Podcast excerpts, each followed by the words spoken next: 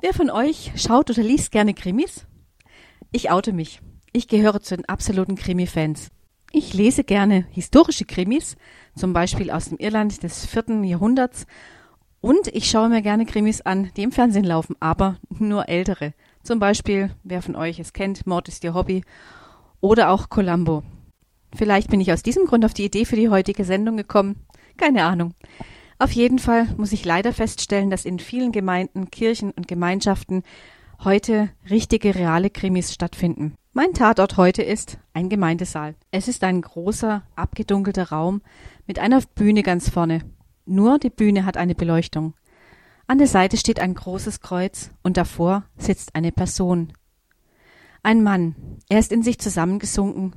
Man merkt, dass er betet. Er spürt die Last der Verantwortung einer ganzen Gemeinde auf seinen Schultern.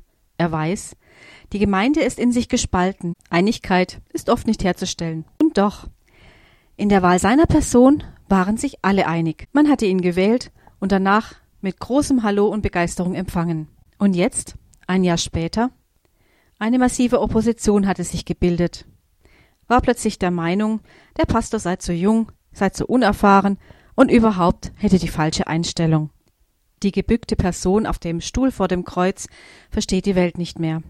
Er versucht zu beten, doch Worte wollen ihm nicht über die Lippen kommen. In seinem Kopf machte sich gähnende Leere breit. Er war so in Gedanken versunken, dass er gar nicht merkte, wie die Eingangstüre des großen Saales plötzlich leise aufging.